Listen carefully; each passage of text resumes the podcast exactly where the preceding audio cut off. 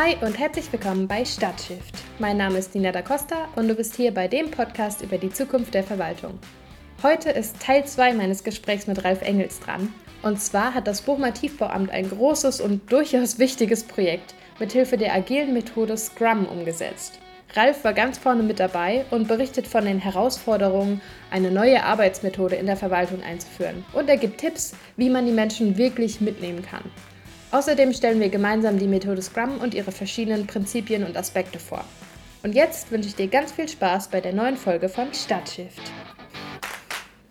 Ihr wart so mutig und habt bei euch im Tiefbauamt Scrum ausprobiert. Oder probiert es immer noch aus? Mein Stand ist ein halbes Jahr alt, deshalb. Ja, wir haben auch ziemlich genau vor einem halben Jahr angefangen. Ja. Und es läuft noch in den letzten Zügen. Also das Projekt läuft in den okay. letzten Zügen. Nicht unsere Idee, diese Methodik einfach mal auszuprobieren mhm. und vielleicht auch in Zukunft weiter anzuwenden. Die Frage, die wird uns noch weiter beschäftigen, aber wir haben ein großes Projekt, ein Abwasserbeseitigungskonzept, das alle sechs Jahre erstellt werden muss für die kommenden 18 Jahre. Also die Idee, wie schaffen wir es, unser Kanalnetz im Wesentlichen in den nächsten 18 Jahren so in Schuss zu halten, dass es nicht kaputt geht. Dieses Konzept müssen wir bei der Bezirksregierung einreichen. Und bevor wir das tun können, muss es erstmal innerstädtisch genehmigt werden. Das heißt, das muss durch die Ausschüsse, durch die Räte, durch die Bezirke durch. Und dementsprechend müssen wir das in zwei Wochen abgeben. Und wir sind im Zeitplan. Und das ist eigentlich so die große positive Überraschung aus dem Ganzen, weil uns klar war, dass wir mit einem solchen Prozess uns Reibung in dieses ganze Projekt hineinholen und zwar nicht bewusst, wie viel Reibung wir uns hineinholen und wie lange es gedauert hat, bis wir wirklich ans Arbeiten gekommen sind in dem Projekt. Ganz konkret, glaube ich, können wir relativ klar sagen, dass wir die ersten drei Monate gebraucht haben, um den Prozess zu verstehen, um alle Mitarbeiter so ein bisschen mit an Bord zu holen, um die Rollen zu klären, die sie zu erfüllen haben und um die Arbeitspakete zu klären. Eigentlich hätten wir in den drei Monaten gerne schon an dem Projekt gearbeitet. Insofern fing dann so Anfang Januar tatsächlich die Arbeit an. Und jetzt in zwei Monaten seid ihr eigentlich schon ganz gut zurande gekommen. Damit. Genau. Und wir haben eben alles ein, richtig gemacht? Das, das unterschreibe ich, wenn wir, das, wenn wir die Deadline eingehalten haben in zwei Wochen, dann unterschreibe ich das. Mhm. ähm, bin aber sehr guter Dinge, dass das tatsächlich funktioniert. Und wir haben uns vielleicht nicht das einfachste Projekt ausgesucht, eins, was relativ zeitkritisch ist und ein Projekt, wo wir nicht mit einem Team, mit fünf Mitarbeitern uns mal in dieser agilen Methodik versucht haben, sondern wir haben direkt gedacht, Jetzt machen wir das richtig. Wir machen neun Teams, 30 Mitarbeiter, die alle in verschiedenen Teams gleichzeitig tätig sind, in verschiedenen Rollen. Deswegen hat es auch drei Monate gedauert, um okay. erstmal. Um das erst klingt auch so schon ohne agile Methode komplex genug. Ist, genau. Aber das Interessante war, dass wir es tatsächlich geschafft haben, ab Anfang Januar 30 Leute parallel ans Arbeiten zu kriegen. Wenn 30 Leute zwei Monate arbeiten, haben wir 60 Personenmonate. Das heißt mal ganz knapp fünf Arbeitsjahre für eine Person in zwei Monate gelegt. Und das war, glaube ich, der große Erfolg, den wir erreicht haben, dass wir diese ganze Abstimmungsphase allesamt so ernst genommen haben, dass wir nachher Anfang Januar ein Team waren von 30 Leuten mit unterschiedlichsten Aufgaben, die zusammengearbeitet haben.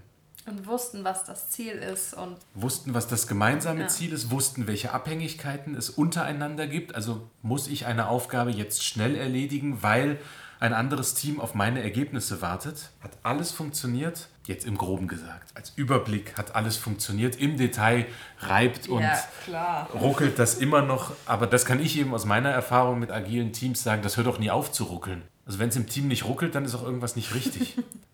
Das war wirklich sehr, sehr interessant zu sehen, wie aktiv und agil das Ganze dann auch tatsächlich funktioniert hat und wie wir diese sehr, sehr große, sehr schwierige Aufgabe so weit gebracht haben, dass wir jetzt zwei Wochen vor dem Ende sagen können, Sieht gut aus. Es sieht gut aus. Es liegt mehr als nur im Bereich des Möglichen. Und das ist eine ganz tolle Leistung, derer sich das gesamte Team noch gar nicht so wirklich bewusst ist weil viele wirklich noch im, im Kopf haben, diese ganzen Hindernisse, diese ganzen Reibungsverluste, die jetzt entstanden sind. Ja, die haben wahrscheinlich immer noch das Gefühl, dass es nicht so richtig funktioniert, weil das erstmal, ne, drei Monate sich erstmal nur mit Theorie zu beschäftigen, Sachen zu lernen. Genau. Und das kommt jetzt immer noch, diese Argumentation, hätten wir einfach die drei Monate gearbeitet, dann hätten wir das Ding längst fertig. Und genau das glaube ich nicht. Mhm Weil wenn wir nämlich die drei Monate in unserem klassischen System gearbeitet hätten, hätte jeder für sich gearbeitet und wir wären jetzt zwei Wochen vorher zu dem Punkt gekommen, wo wir das alles zusammengeführt hätten und gemerkt hätten, es passt nicht zusammen. Und dann wäre das eine furchtbare Quälerei für einige wenige gewesen, die dann die, die undankbare Aufgabe ja. gehabt hätten, aus den ganzen Einzelpaketen irgendwie ein Ganzes zu schnüren. Genau, deswegen war das eine sehr lehrreiche Zeit. Wir haben uns extern begleiten lassen mhm. von einem Unternehmensberater, der uns unterstützt hat, vor allem darin, diesen Prozess und die Rollen immer wieder ins Gedächtnis mhm. zu rufen und uns auch in den vielen Workshops und Sprints und Meetings, die wir da hatten, zu begleiten, zu unterstützen und immer wieder auf die Kernfragen zurückzubringen. Und alleine das war schon sehr wertvoll, dass immer wieder alle auf das Gesamtziel eingenordet wurden. Was ich dann ganz spannend fand, war, bevor wir das umgesetzt haben, habe ich mir gedacht, na gut, das Einfachste wird sein, die Struktur. Weil Strukturen kennen die Leute hier. Das heißt, so Daily Stand-up-Meetings und Sprints und sowas zu machen, das ist relativ einfach. Die Struktur, das, das kann man den Leuten relativ einfach beibringen. Das war mit weitem Abstand das Schwierigste. Habe ich natürlich als Nicht-Verwaltungsmensch, habe natürlich falsch gedacht, weil es ging ja nicht darum, diese Struktur zu lernen, sondern die bestehende Struktur aufzugeben. Und das hat natürlich zu extremen Reibungen geführt. Und der Rest war dann einfach. Der Rest war, der Rest war kein Thema. Das ganze, das ganze Fachliche, wo ich wirklich Sorgen hatte, kriegen wir das zusammen? Das, das Interdisziplinäre war eigentlich nicht das Problem. Nee, genau. Das war dann nicht mehr das Problem, als allen klar war, wir haben hier eine Rolle, wir haben hier ein System, in dem wir arbeiten mhm. und wir haben verstanden, was die anderen wollen. Nachdem wir sechsmal gehört haben, was die anderen gesagt haben, auch gefühlt sechsmal das Gleiche, haben wir aber auf einmal hat's Klick gemacht und dann war das Verständnis da. Und dann kam das auch in, in bilateralen Austausch mit Kollegen ganz schnell und hat gut das funktioniert. Ist, das ist ziemlich cool. Das ist ziemlich gut zu wissen. Heißt das, du musst eigentlich in erster Linie die Zeit investieren. Ne? Genau. Wir sind damit natürlich ein gewisses Risiko eingegangen. Allerdings. Ähm, ja. Aber in dem Vertrauen, dass wir ja nicht die Ersten sind, die dieses Verfahren ausprobieren und die Kenntnis darüber, dass dieses Verfahren auch tatsächlich im Wesentlichen dazu in der Lage ist, die Performance von interdisziplinären Teams deutlich zu erhöhen, ja. das hat funktioniert. Das können wir auf jeden Fall sagen. Trotz aller Reibungen, die wir hatten, haben und auch haben werden. Aber es macht auch Spaß. Und es ist auch schön zu hören, dass Kollegen, die am Anfang nur mit verschränkten Armen in diesen Meetings gesessen haben und gesagt haben, ich sage hier gar nichts und ich finde das total albern, dass wir hier in einem Stuhlkreis sitzen und dass wir stehen und an irgendwelchen Wänden irgendwelche Klebezettel dran machen, dass die zum Schluss selber Klebezettel gemacht haben, sich schon darauf gefreut haben, endlich aus dem Stuhlkreis aufstehen zu dürfen, um an die Wände zu gehen, die nächsten Schritte zu besprechen, um weiterzukommen und die dann schon so ein bisschen ungeduldig waren, wenn dann schon wieder erklärt wurde, was sind denn jetzt die Scrum-Rollen, was ist denn der Prozess und so weiter. Das ist ja das Spannende, wenn man ein agiles Projekt durchführt, dass eigentlich das finale Produkt, was am Ende rauskommt, das Verständnis über dieses Produkt, das hat man genau an dem Tag, an dem man es fertiggestellt hat und keinen Tag vorher. Und eigentlich erst, wenn man es abgibt, fügt sich alles zusammen. Und ich glaube, dass diese Erkenntnis, die muss auch erst wachsen, das muss man auch lernen. Und das habe ich auch nicht erwartet, dass das jetzt alle Mitarbeiter sofort für sich verinnerlichen. Und das müssen sie auch gar nicht. Ich glaube, das Entscheidende, was wertvoll ist, in einem ersten Schritt, um jetzt überhaupt agil weiterzumachen. Das ist, das Ding hat funktioniert und wir waren schnell. Und die Leute sind jetzt dem gegenüber sehr viel positiver eingestellt als am Anfang. So. Das würde ich so sagen. Ich würde das jetzt nicht für jeden unterschreiben. Das ist ja ganz klar.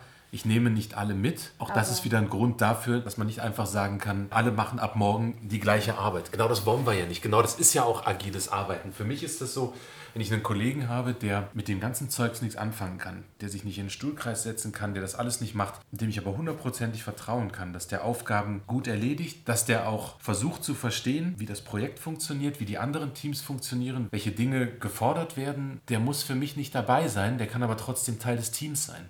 Und das muss man auffangen können. Und das ist dann das, was ich eingangs sagte, da entfernt man sich dann ein Stück weit von diesen agilen Prinzipien oder mhm. von Scrum. Dann nennt man es nicht mehr Scrum oder dann sollte man es nicht mehr Scrum nennen. Ich will es auch gar nicht Scrum nennen. Also ich will ja kein Zertifikat haben als Tiefbauamt der Stadt Bochum, dass wir jetzt das große Scrum-Dings sind. Aber wir wollen einfach nur der Komplexität Herr werden, mit der wir zu tun haben. Und mhm. Wir haben einen ersten Versuch gemacht mit einer solchen agilen Methode. Wir wollen das agile Mindset jetzt tatsächlich auch umsetzen, implementieren in unserer Abteilung. Und dafür haben wir einen total spannenden ersten Schritt getan. Und ich weiß nicht, ob wir die schwierigste Aufgabe jetzt noch vor uns haben, diese Performance in kleinere Teams zu retten. Dieses Projekt Abwasserbeseitigungskonzept, das ist ein Projekt, was außerhalb des Alltags ja. läuft. Das Alltagsgeschäft ist ein anderes als das für zumindest, sage ich mal, 25 von den 30 Kollegen, die jetzt mit dabei waren in Summe. Was wir aber wollen, ist, dass das sich in den Alltag integriert mit der Zeit. Und ich glaube, das wird noch eine Herausforderung. Ich glaube, einige wollen das. Die werden das auch, glaube ich, tun. Die müssen wir irgendwie unterstützen können. Und das auch außerhalb einer externen Begleitung. Das werden wir nicht bis ins Unendliche fortführen können. Jetzt kommt der Punkt, ja. an dem wir nochmal zehn Schritte zurückgehen müssen, um zu erklären, was Scrum ist. Erstmal, was ist das Ziel von Scrum? Warum benutzt man diese Methode überhaupt? Im Wesentlichen, wenn ich das jetzt mit meinen Worten ganz kurz sagen mhm. soll, ist Scrum dazu da, komplexe Projekte handelbar zu machen. Also es geht im Wesentlichen darum, dass ich dann, wenn ein klassisches Projektschema, so ein Wasserfallschema, ich mache erst Arbeitspaket 1, dann Arbeitspaket 2, dann Arbeitspaket 3, nicht mehr funktioniert, weil diese einzelnen Arbeitspakete nicht mehr in sich abgeschlossen sind. Alle eng miteinander die zusammen. Alle, die hängen alle eng ja. miteinander zusammen. Es gibt permanente Feedback-Schleifen. Dafür ist dann eine solche Methode die richtige die Grundprinzipien von Scrum. Wir haben jetzt einige schon angesprochen. Selbstorganisation hattest du schon angesprochen, also dass alle, die in dem Team sind, das an einem Produkt, Projekt, einer Dienstleistung arbeitet, dass die das sehr selbstständig arbeiten, aber nicht nur mit, ich gucke auf mein eigenes Blatt und links und rechts interessiert mich nicht, sondern auch selbstständig im Sinne von Zusammenarbeit. Ich glaube, was da ganz wichtig ist, ist, das Teamergebnis zählt. Also es ist nicht so, ich erledige meine Aufgabe ja, und dann mache ich nichts mehr, sondern ich erledige meine Aufgabe und dann, das ist dieses Selbstorganisierte, dann kümmere ich mich darum, welche Aufgaben sind noch offen, mhm. beziehungsweise welche Aufgaben haben andere Mitglieder des Teams und kann ich da in irgendeiner Weise noch unterstützend mhm. tätig sein um dazu beizutragen, dass Wir das Teamziel erreicht wird. Ja. So, und wenn ich nichts beizutragen habe, dann habe ich die Möglichkeit, eben entweder schon andere Dinge zu tun. Ich kann ein bisschen aufräumen oder nochmal ein bisschen was optimieren. Ich kann mich aber auch mit ganz anderen Dingen dann in der Zeit beschäftigen. Mich schon mal mit dem Product Owner über andere Punkte abstimmen oder sowas. Also ich kann mich dann auch, gerade wenn ich auch Aufgaben außerhalb des Teams habe, dann auch wirklich mit Aufgaben außerhalb des Teams beschäftigen. Ich muss aber immer mir dessen bewusst sein, dass das Team den Vorrang hat. Das finde ich einen ganz wichtigen Punkt. Es zählt nicht mein Ergebnis, sondern es zählt nur, was das Team insgesamt rausbringt. Das heißt, auch wenn einer mal schwächelt im Team, das spielt keine Rolle. Die Ergebnisverantwortung liegt immer beim Team und da kann nicht das Team nachher hergehen und sagen, ja, aber der war ja zwei Tage krank, deswegen konnten wir das nicht schaffen. Das ist keine Argumentation. Auffangnetz für alle gleichzeitig. Es ist ein Auffangnetz. Es ist deutlich weniger transparent, als man vielleicht am Anfang denkt. Wenn man so, ja, wenn, äh, jetzt greife ich vielleicht schon wieder vor, wenn ich jetzt sage, dass ja im Prinzip jeden Tag muss jeder im Team, im Daily, also im täglichen Meeting berichten, ob er seine Aufgabe erledigt hat vom vorherigen Tag, was für eine Aufgabe er für den kommenden Tag hat und ob es irgendwelche Schwierigkeiten gibt. Das ist Transparenz. Und da könnte eine Befürchtung aufkommen, sehr ja. schnell, ich werde hier kontrolliert, werde jeden Tag kontrolliert, ob ich auch meine Arbeit mache. Und das ist so, aber ich werde nicht kontrolliert von meinem Vorgesetzten, sondern ich werde kontrolliert von dem Team, mit dem ich zusammenarbeite. Und ich kontrolliere die gleichzeitig genauso. Und ich ne? kontrolliere genauso jeden im ja. Team. Genau, also Selbstorganisation ein großes gemeinsames Ziel, an dem die ganze Arbeit, die Struktur, alles ausgerichtet wird. Und dann habe ich hier noch, dass es interdisziplinär ist. Also, dass du alle Experten und Expertinnen in deinem Team hast, die gebraucht werden, um das Ziel erreichen zu können. Das heißt, eigentlich das Grundprinzip von raus aus den Silos verkörperlicht genau, sozusagen. Genau, genau. Das ist ein ganz, ganz interessanter Punkt. Bau dir dein Team so auf, dass es die Aufgabe lösen kann. Und da haben wir auch in unseren sechs Monaten jetzt festgestellt, dass es durchaus Situationen gab, in denen wir festgestellt hätten, jetzt hätten wir jemanden gebraucht aus dem Amt X der uns da jetzt mal eben geholfen hätte. Und das haben wir natürlich dann, was heißt natürlich, aber das das haben wir dann zumindest nicht so gelöst, dass wir gesagt haben, wir holen uns jetzt jemanden aus Amt X ins Team, sondern wir haben dann gesagt, jetzt muss jemand aus unserem Team mit dem aus Amt X mhm. telefonieren und muss sich die Infos holen okay. und muss gucken, dass er diese Informationen bekommt und weiterverarbeiten kann. Und das ist, denke ich, aber trotzdem ein ganz wichtiger Punkt. Wir müssen raus aus den Silos, wir müssen auch raus aus den Stellenbeschreibungen, Verantwortlichkeiten. Mhm. Alle, die an dieser Aufgabe arbeiten, sind gleichgestellt. Der Product Owner hat keinen höheren Rang als irgendjemand im Development-Team oder der Scrum Master, die sind alle in dem Projekt auf einer Ebene. Egal, ob einer von denen im normalen Leben Abteilungsleiter, Amtsleiter oder Oberbürgermeister ist, das spielt überhaupt gar keine Rolle sondern es geht darum, dass in dem Team alle immer gleich sind, auch gleichberechtigt sind. Und das ist auch eine Aufgabe, die ist nicht so ganz einfach zu lösen. Natürlich ja. nicht würde ich auch niemandem und keiner Struktur, würde ich jetzt sagen, ich sage das jetzt und ab morgen macht ihr das. Auf gar keinen Fall. Das wird nicht funktionieren. Ja, aber gut, wenn du jetzt 30 Leute hast, die 15 bis 20 verschiedene Jobs und Expertisen haben, wie entscheidest du dann, wer so eine Entscheidung trifft? Das ist auch nicht so leicht. Wir haben dazu unsere Workshops genutzt wo wir alle zusammengekommen sind, um mhm. das einfach auszudiskutieren und zumindest das Verständnis und nachher auch das Einverständnis von allen uns einzuholen. Ansonsten gilt aber grundsätzlich und der Experte in dem jeweiligen Bereich, der hat die Entscheidungskompetenz. Mhm. Also auch wenn jetzt XY eine ganz andere Position hat, Sachgebiets- oder Abteilungsleiter ist, wenn der Experte sagt, an dieser Stelle machen wir das und das, dann gilt das, was der Experte mhm. gesagt hat. Es sei denn, es gibt begründete Argumente dagegen, das ist wieder die mhm. gleiche Diskussion, ne? aber dafür holen wir uns ja ein interdisziplinäres Team zusammen. Im Prinzip benötige ich ja in einem Team auch nicht zwingend zwei Experten für genau das gleiche mhm. Thema. Vielleicht muss ich sie haben, weil viele Entscheidungen getroffen werden müssen oder komplexe Entscheidungen, aber ich muss die nicht unbedingt haben. Mhm. Wir hatten jetzt zum Teil Teams, wo drei, vier Experten aus einem Bereich drin waren. Das war zum Teil sehr, sehr hilfreich und hat unglaublich beschleunigt, weil man einfach sagen konnte, hier ist eine Aufgabe, die müssen wir tausendmal wiederholen jeder hat 250, legt los. An anderer Stelle, wo es darum ging, eine Entscheidung zu treffen, vier Experten, vier, Experten, vier Meinungen. Mhm. Dieses ganze Verfahren löst nicht alle Probleme der Komplexität ja, von Projekten und dem zwischenmenschlichen klar. Zusammensein. Ich wollte gerade sagen, es ist ja auch kein Mittel, um Kommunikation ideal zu gestalten. Das ist, glaube ich, das große Problem mit diesen ganzen agilen Methoden, dass sie so als eierlegende Wollmilchsau verkauft werden. Sobald ihr agil arbeitet, gibt es keine Probleme mehr. Und, äh, Ganz sicher nicht. Nee. Genau, hier habe ich jetzt noch stehen, es ist inkrementell, das heißt, alles passiert in kleinen Schritten und es ist iterativ, das heißt in sich wiederholenden Etappen. Kannst du das noch ein bisschen erklären? Kann ich sehr gerne, weil die Schwierigkeit in komplexen Projekten liegt ja darin, dass ich nicht zu Beginn des Projektes weiß, wo ich in allen Teilbereichen am Ende lande ich kenne nicht alle Zwischenergebnisse schon vorher. Wenn ich die mhm. vorher kenne, kann ich nach einem klassischen Modell arbeiten. In einem komplexen Projekt kenne ich die nicht. Und da lag bei uns eigentlich der größte Vorteil, dass in dem Moment, wo wir angefangen haben, in den verschiedenen Teams zu arbeiten, diese Informationen immer wieder zusammenzuholen, alle zwei Wochen. Da kamen genau diese Inkremente. Wir haben nicht nach zwei Wochen ein fertiges Produkt geliefert, sondern wir haben ein Teilergebnis mhm. geliefert. Dann haben wir das Teilergebnis angeschaut und haben gemeinsam darüber gesprochen, müssen wir dieses Teilergebnis in eine Richtung korrigieren oder ist das Teilergebnis von der Richtung her in Ordnung? Das war dann also dieses Inkrement, aber auch die Iteration, weil es häufig vorkam, dass dann, ja,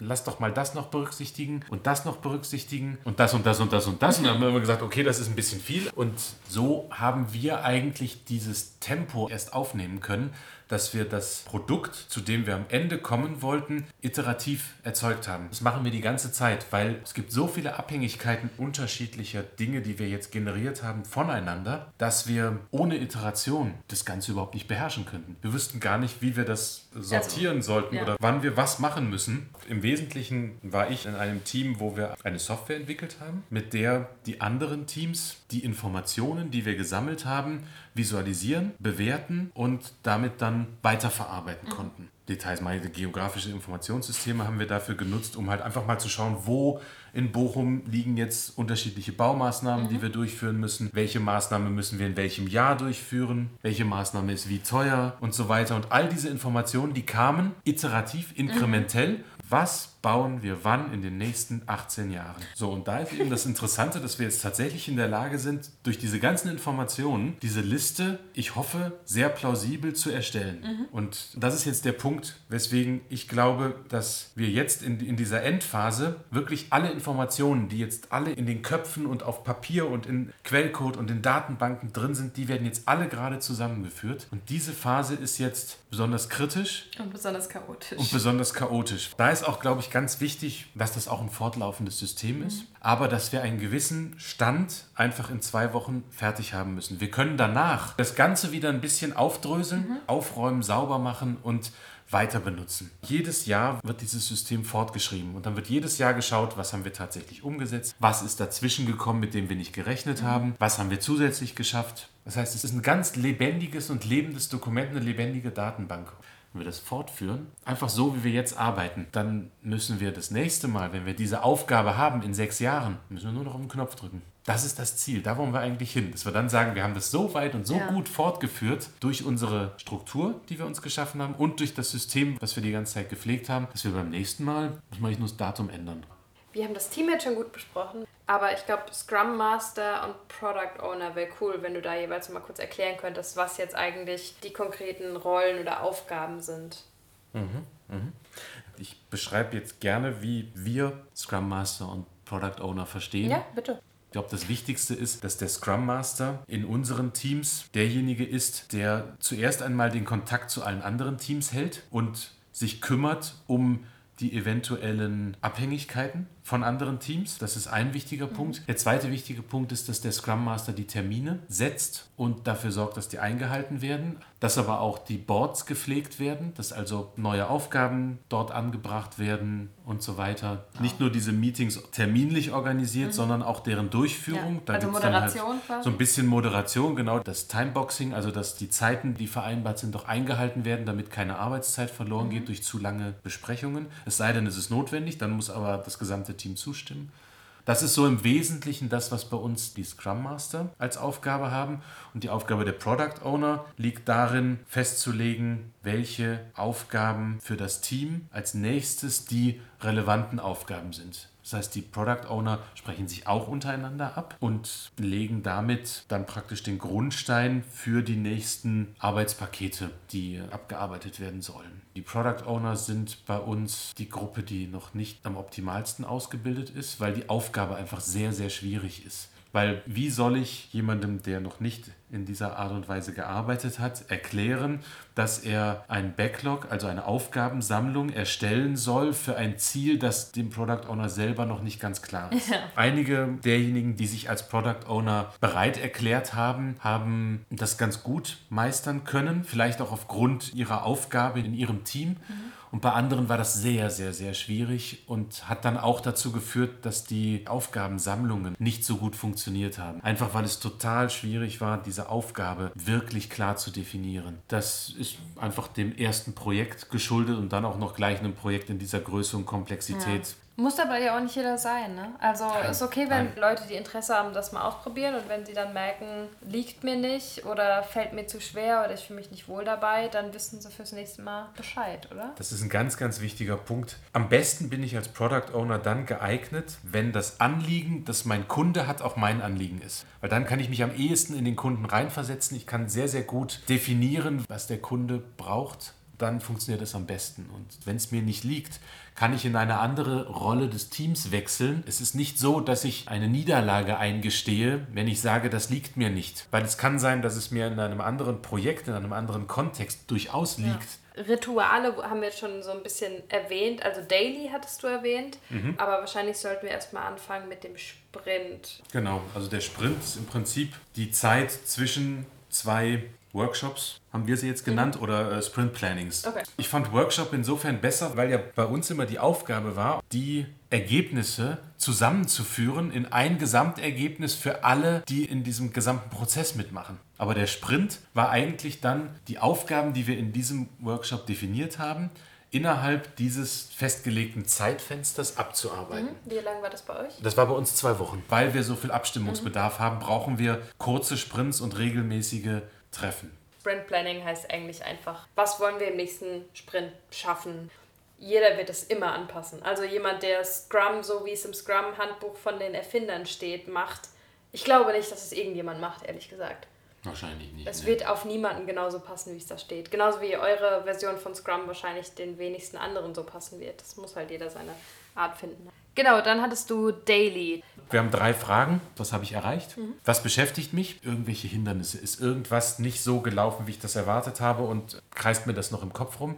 Und was möchte ich heute erreichen? Das sind die drei Fragen, die jeder kurz mit einem Satz oder auch gerne mehr beantwortet. Dann schauen wir, wo gibt es Redebedarf, wo gibt es Hindernisse, wo müssen wir vielleicht sogar eingreifen, um unser Ziel zu erreichen. Ja, und das ist unser Daily. Also den versuchen wir auch immer zur gleichen Zeit zu machen. Das klappt manchmal, manchmal nicht. Also wir sagen auch, wenn einer nicht kann, ist das nicht so schlimm. Es müssen nicht immer alle dabei sein, aber vor allem auch im Sinne dieses sich dran gewöhnen. Mhm. Jeden Tag, bei uns ist das 13 Uhr, ist unser Daily. Und auch wenn jemand kommt und absolut nichts zu sagen hat, seine Sachen erledigt hat, aber auch nichts beitragen kann, sind trotzdem immer alle dabei. Das ist, glaube ich, auch ganz wichtig, damit alle einfach wissen, wie der Stand ist. Weil dann ja. ist es relativ einfach, wenn dann ein oder zwei Tage später irgendwas kommt, hier läuft gerade was kritisch auf, wir müssen jetzt jede Ressource, die wir haben, irgendwie gerade mal aktivieren da muss man nicht noch denen, die jetzt gerade nichts zu tun hatten, erklären, warum das so ist, sondern alle sind dabei.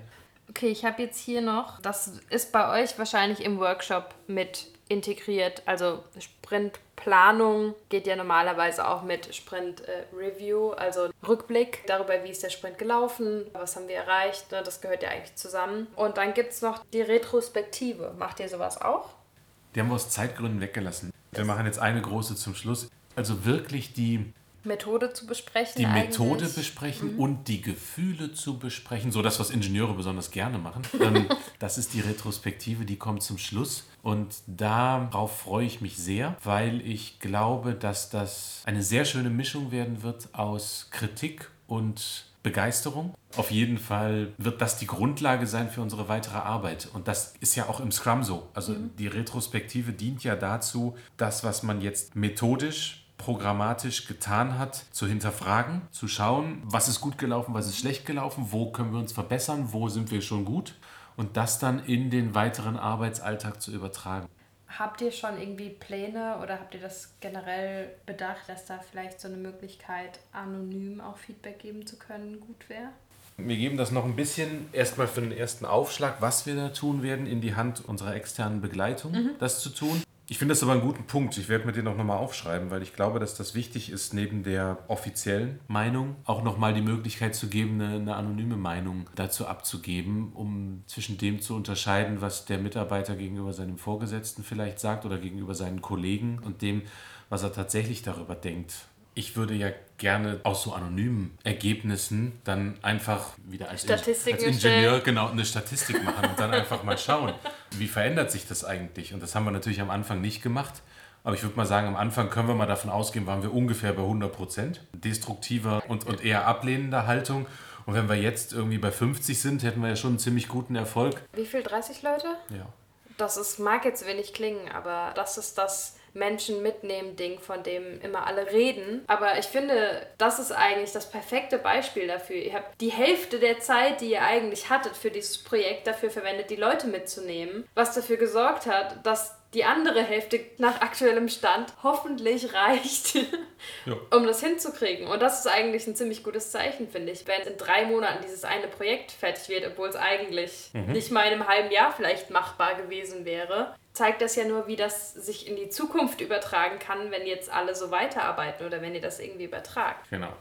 Nur um die Grundgeschichten von Scrum nochmal durchzukriegen. Die Artefakte, wie man so sagt bei Scrum. Ich erkläre das jetzt einfach kurz, weil ich das hier stehen habe. Also einmal Product Backlog heißt eigentlich, was soll das Produkt am Ende alles können oder was müssen wir am Ende alles erreicht haben. Dann gibt es noch den Sprint Backlog, dem Sprint Planning oder der Sprint Planung besprochen wird, wo es eigentlich darum geht, welche Sachen aus dem Product Backlog, also aus der äh, aus dem Lastenheft sozusagen, nehmen wir und versuchen wir jetzt im nächsten Sprint, also in den nächsten zwei bis vier Wochen mhm. umzusetzen. Dann am Ende gibt es das, hast du glaube ich auch schon gesagt, Potentially Shippable Product oder mhm. das Produktinkrement. Im Idealfall was Fertiges zu haben. Selbst wenn es nur ein kleines Teilstück ist, weil wenn wir zum Beispiel eine Funktion haben oder einen Bereich fertig haben, dann habt ihr eigentlich einen kleinen Teilaspekt des Projekts fertig. Und das ist eigentlich so das, was am Ende des Sprints rauskommt und was man auch im Review, genau im Rückblick quasi bespricht. Was noch ein wichtiger Punkt ist, auch die Definition of Done. Wann ist eigentlich ein Produktinkrement fertig? fertig? Das haben wir in unserem jetzigen ersten Projekt nicht explizit definiert, mhm. sondern es war vielmehr so, dass wir gesagt haben, die Experten in den jeweiligen Teams entscheiden, wann ein Produkt die ausreichende Qualität hat. Und da konnten wir auch relativ sicher sein, weil fast alle Kollegen eher dazu neigen, überzuerfüllen, mhm. also zu genau zu okay. sein. Das sind aber Dinge, die eine ganz entscheidende Rolle dabei spielen, ob den Mitarbeitern im Development-Team klar ist, was sie tun müssen und wann ihre mhm. Aufgabe erledigt ist. Und das ist ein Punkt, der jetzt gut funktioniert hat, wo ich aber für die Zukunft mit den größten Handlungsbedarf bei uns noch sehen würde, zu sagen, das müssen wir insofern schärfen, dass wir versuchen, klarer zu werden. Mhm. Ihr habt ja einige Regeln, Aspekte und sowas von Scrum angepasst, sodass du schon unter anderem gesagt hast, es ist eigentlich schon nicht mehr so richtig Scrum. Kannst du mal kurz ein bisschen zusammenfassen, was genau ihr geändert habt, damit es zu euch passt und warum? Ich glaube, wir sind so ein bisschen umgekehrt vorgegangen und haben gesagt, was müssen wir denn haben, damit wir diese agilen Arbeitsprozesse, diese andere Art zu arbeiten überhaupt umsetzen können. Und dann haben wir uns das Scrum angeschaut und haben uns überlegt, was davon können wir denn übernehmen. Und dann sind wir halt erstmal bei den relativ einfachen Dingen gelandet, um eben den Daily und den Sprint zu übernehmen und so weiter. Also erstmal haben wir uns Gedanken gemacht, wie sieht denn der Prozess Scrum eigentlich aus? Also wie schaffen wir es, in unsere Arbeit dieses Inkrementelle und Iterative reinzubekommen? Wir waren uns relativ klar darin, dass wir die vier Rollen im Scrum, also den Scrum Master, den Product Owner, das Development Team und eigentlich auch die Kunden, dass wir die unterbringen wollen. Die Kunden waren eigentlich von vornherein klar, weil das war die rechtliche Anforderung mehr oder weniger. Genau eigentlich hatten wir schon einen klassischen Projektplan. Ja. Eigentlich stand schon fest, wir brauchen das und das und das und das und das und das müssen wir in der und der Reihenfolge machen. Und wir haben halt versucht, das klassische Wasserfallprojekt in so ein agiles Projekt hochzuheben und dafür die entsprechenden Rollen und Methoden zu definieren. Und mhm. da war für uns eben dann auch das Kanban-Board ein ganz wichtiges Werkzeug, weil wir eben so viele Teams hatten. Dass wir einfach das sagen können, dass die Teams untereinander mal eben auf das Kanban-Board der anderen Teams schauen können, um eine Idee zu haben, wo die sich gerade in ihrem Prozess befinden. Kanban-Board ist im Prinzip ja eine ganz einfache Struktur. Ich habe drei Spalten. In der linken Spalte habe ich alle Aufgaben, die ich noch zu erledigen habe. In der mittleren Spalte habe ich alle Aufgaben, an denen ich gerade arbeite und in der rechten Spalte habe ich alle Aufgaben, die erledigt sind. Mhm. Was bringt das? Warum macht man das? Ja, das Entscheidende ist, dass ich als Team, aber auch andere außerhalb des Teams sehr, sehr schnell einen Überblick darüber haben, wo steht das Team mhm. eigentlich als Ganzes. Du hattest das vorhin schon mal angebracht. Ich möchte nur noch kurz ergänzen, dass es einen auch irgendwo zwingt, Aufgaben runterzubrechen auf Teilaufgaben. Und das ist total spannend, sich diese Gedanken zu machen, die Aufgaben so weit herunterzubrechen. Wir haben das so gemacht, wir haben gesagt, unsere Aufgaben in unserem Team, was jetzt das Geoinformationssystem und die Datenbank und sowas macht, wir wollen in der Lage sein, möglichst jeden Tag in unserem Daily unsere Aufgaben weiterzuschieben. Das heißt, keine Aufgabe, die wir ans Board hängen, sollte von ihrem Umfang her einen Tag überschreiten. Mhm. Hat nicht immer geklappt, ist auch überhaupt kein Thema. Das passiert halt. Man, man schreibt sich irgendwas auf. verprügelt, wenn man äh, ganz, im, ganz im Gegenteil, dann bleibt die Aufgabe eben hängen. Manchmal hängt man auch die Aufgabe wieder zurück oder nimmt sie ganz ab und sagt, passt nicht, ich muss hier fünf Teilaufgaben draus machen, weil das richtig, mhm. richtig viel Arbeit ist, war mir nicht klar das Thema Einführung von so einer Methode. Wo fängt man an und nach der Erfahrung, die du jetzt oder die ihr auch durchaus habt, auch als Team, womit muss man rechnen? Also man fängt damit an, dass sich einfach jemand traut. In unserem Fall war es zufällig auch der Abteilungsleiter. Das hat zumindest aus der hierarchischen Struktur einiges einfacher gemacht. Es muss nicht die Führungskraft selber sein, die das mhm. ausprobiert, aber mhm. sie sollte zumindest dahinter stehen. Das finde ja. ich ganz wichtig und kann mir nicht vorstellen, dass unser Abteilungsleiter heute sagen würde, dass es schlecht war, das getan zu haben. Ganz im Gegenteil. Also ich und glaube, damals? damals war er, glaube ich, sehr fest davon überzeugt, dass das funktionieren kann und mhm. dass es nur so funktionieren kann. Wo man auf jeden Fall mit rechnen muss, ist mit Widerstand. Auf allen Ebenen und zu jeder Zeit. Also der kann abebben und taucht auf einmal wieder auf, wenn man gar nicht damit rechnet. Das heißt, man muss dabei bleiben. Gerade bei der Einführung muss man Menschen haben in dem Team, die diese Methode, diesen Prozess bis zum Ende durchziehen wollen und immer wieder darauf hinweisen. Ich glaube, das ist ganz wichtig. Wenn man glaubt, man geht einmal hin und sagt, ich möchte, dass ihr das jetzt so macht und in sechs Monaten gucke ich mir das an, dann kommt nichts dabei raus. Dann passiert gar nichts. Und man muss das konsequent machen, man muss sich dessen im Klaren sein. Und ich glaube, wenn man das als Führungskraft durchsetzen will, muss man auch die Zeit mitbringen, gerade am Anfang einfach mit dabei zu sein. Ich fand das sehr gut, dass unser Abteilungsleiter gesagt hat, ich mache mit und ich bin am liebsten im Development-Team. der gar nicht für sich gesagt hat, ich übernehme diese scheinbare Führungsrolle eines Product, eines Product Owners, die, hat der, die hat der abgelehnt, hat gesagt, nein, das kann ich überhaupt nicht, weil ich mit meinen anderen Aufgaben überhaupt nicht die Zeit habe, mhm. mich darum zu kümmern. Das müssen andere machen. Und ich glaube, der zweite Punkt, die Rolle des Kunden, die würde ich am ehesten unserem Abteilungsleiter geben, weil das dann auch die klassische Rolle der Führungskraft ist, weil er als Führungskraft eben auch einfach nur die Aufgabe hat, ich muss ein Abwasserbeseitigungskonzept erstellen. Mhm und dann aber sagen kann, ich stelle mir das so und so und so und so vor. Und dann habe ich genau wieder die Kundenperspektive, ja, die dann aus seiner Sicht auch immer wieder gekommen ist. Das hat super funktioniert aus meiner Sicht und ich glaube, das ist auch eine sehr gute Lösung für alle Teams, wo der Kunde nicht so klar ist. Mhm. Du hattest es auch schon erwähnt, dass die grundlegende Bereitschaft, als ihr das Thema angegangen seid, nicht unbedingt hoch war. Was ich auch verstehen kann, wenn ich jetzt seit 30 Jahren irgendwie auf eine bestimmte Art arbeite oder seit 10 nur und dann kommt jemand und sagt, so, wir machen das jetzt komplett anders und zwar für das nächste dringende Projekt, das schmeißt alles über den Haufen, was ihr kennt. So, da würde ich wahrscheinlich dir auch einen Mittelfinger zeigen. So, ganz ehrlich, ich glaube, das wäre meine persönliche Reaktion, wenn ich mich jetzt so reindenke in jemanden, der seit 10 Jahren das Gleiche macht. Also, ich kann vollkommen nachvollziehen, dass die erste Reaktion vorsichtig und misstrauisch ist. Ich finde es sehr wichtig, herauszustellen, dass es kein charakterlicher Fehler ist und kein menschlicher Fehler ist, wenn jemand nicht sofort hier ja geil schreit, wenn sowas angefangen wird. Weil die Leute, die sich überlegt haben, wir probieren jetzt eine agile Methode aus, die haben sich das auch nicht von heute auf morgen überlegt. Die haben auch nicht spontan die Eingebung gehabt, so, wir machen jetzt Scrum, dann lese ich jetzt mal fünf Minuten, wie das so ungefähr funktioniert und dann gehe ich zu meinem Team und sage denen, die machen das jetzt. Die haben sich damit vorher auch beschäftigt, die hatten Zeit, sich daran zu gewöhnen. Das ist wie ein Antrag. Eine Seite ist vorbereitet und die andere Seite kriegt das von Last geknallt. Und das kannst du nicht richtig machen. Nee. Also das ist einfach, das ist einfach, die, die Situation ist so, wie sie ist. Und das kannst du nicht richtig machen. Wir haben uns ja eine externe Begleitung dazugeholt und zu unserem Vorteil hat sich herausgestellt, dass sehr viel des Unverständnisses, das hat sich komplett auf diesen externen abgeladen bei einigen, die haben wirklich gesagt haben, mit dem will ich nicht mehr zusammenarbeiten, wenn der das nächste Mal wiederkommt, der erzählt ja nur Quatsch. Was soll das denn? Hat sich sehr viel drauf abgeladen. Wir waren ein bisschen aus der Schusslinie am Anfang und konnten dann, als es dann wirklich in das produktive Arbeiten ging, konnten wir praktisch unterstützen und wir haben tatsächlich dann den einen rausgenommen aus diesen Workshops. Einfach weil wir gemerkt haben, wenn er dabei ist, dann hat die Hälfte schon keinen Bock mehr. Ja, genau, dann, wird, dann kommt so eine negative Grundstimmung auf.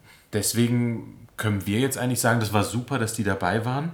Dem Berater ist das am Ende egal, wie er das Ziel erreicht, wenn er es erreichen kann. Das war zumindest jetzt in dem Fall mein Gefühl, weil der die hat gesagt. Auf jeden äh, Fall die Ausbildung dafür, normalerweise mit sowas umzugehen. Genau. Von daher, also, und sie werden dafür bezahlt und so. Ja, eben, also der wird dafür bezahlt und er hat auch gesagt, ich habe da kein Problem mit. Die können mich ruhig hassen, das ist mir egal.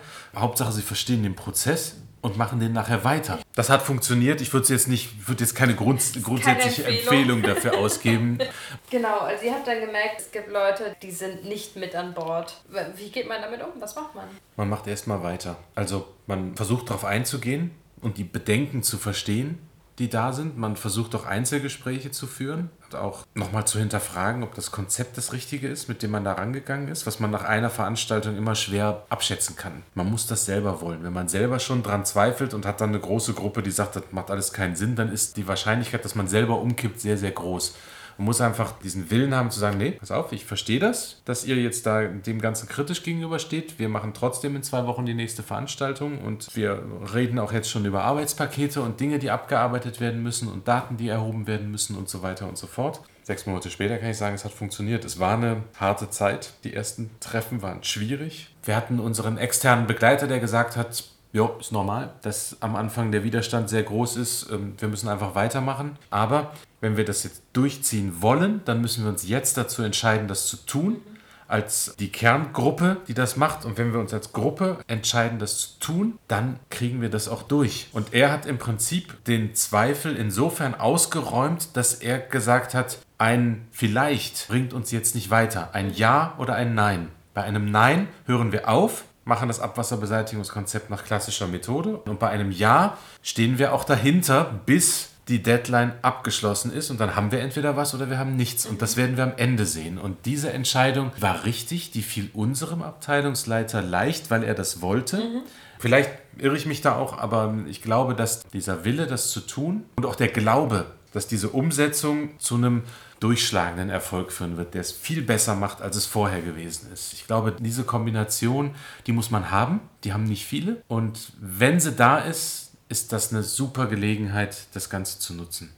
Man muss mit diesem Misstrauen, mit diesem starken Misstrauen rechnen. Das ist auch völlig verständlich, dieses Misstrauen. Und ich glaube, das Schlimmste, was man machen kann, ist es nicht zu adressieren. Wir haben von vornherein gesagt, diese Workshops sind für das Team, was zusammenarbeitet, ein Angebot. Wer zu diesem Workshop nicht kommen möchte, der muss das nicht tun. Okay. Im ersten Workshop wurden die Teams gebildet und da haben dann die Product Owner mit Unterstützung des gesamten Teams überlegt, wer passt denn am besten in welches Team hinein. Und zu diesem ersten Termin waren alle eingeladen. Das war so ein bisschen so eine Vorauswahl, wo dann auch der Abteilungsleiter gesagt hat, die brauchen wir einfach, um diese Arbeit zu erledigen. Und die waren dann alle eingeladen. So, und schon im ersten, nachdem diese Teams gebildet wurden, wurde gesagt, wer nicht mehr kommen möchte, der muss das nicht tun. Zwei haben das gemacht, die sind seitdem nicht mehr dabei gewesen, haben aber in ihren Teams ihre Arbeit erledigt. Und ich glaube, das ist auch wichtig, diese Freiwilligkeit von vornherein klar zu machen, weil durch diese Freiwilligkeit hat sich dann gezeigt, einige sind dann drei, vier Termine nicht gekommen. Haben dann aber gemerkt.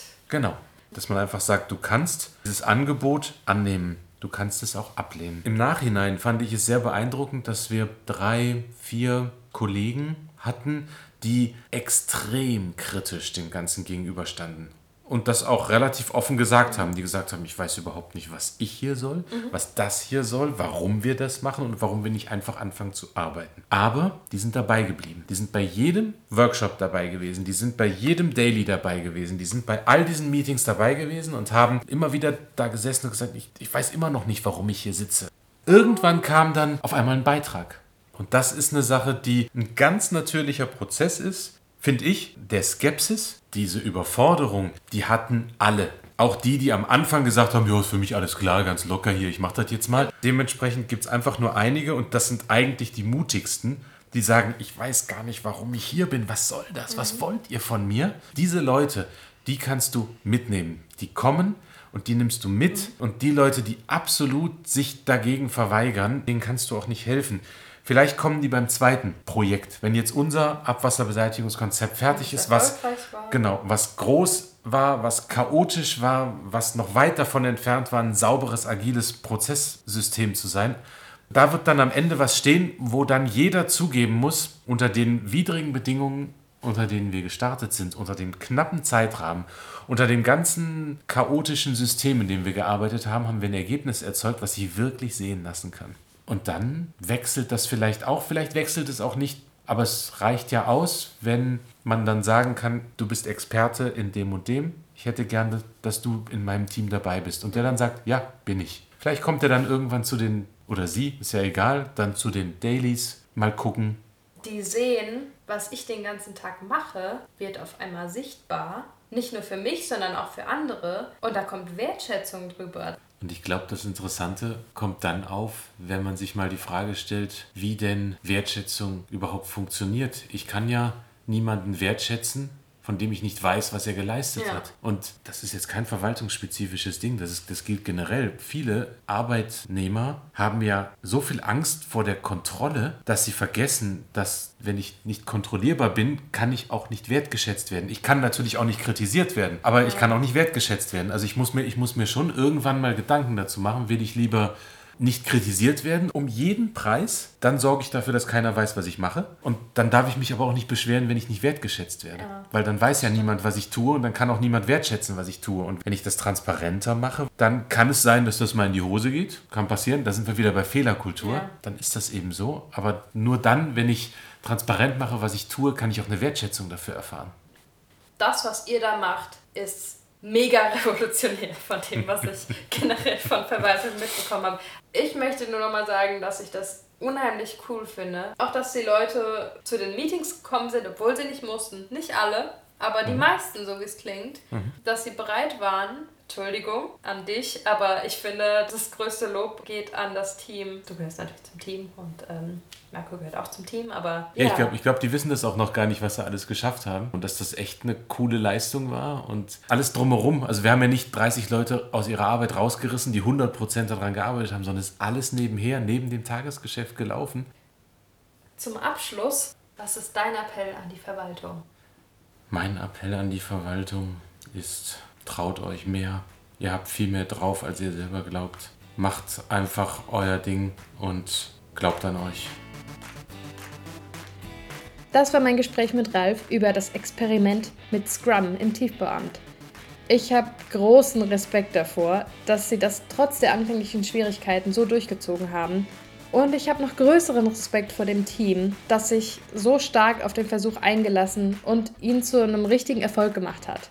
Und ich glaube, dass es gerade diese mutigen Leute braucht, die vielleicht am Anfang erstmal skeptisch sind, aber wenn sie sehen, welche Vorteile es bringen kann, auch wirklich vorpreschen und letztlich ein Vorbild für die anderen sind. Also wirklich Hut ab, Tiefbau am Bochum.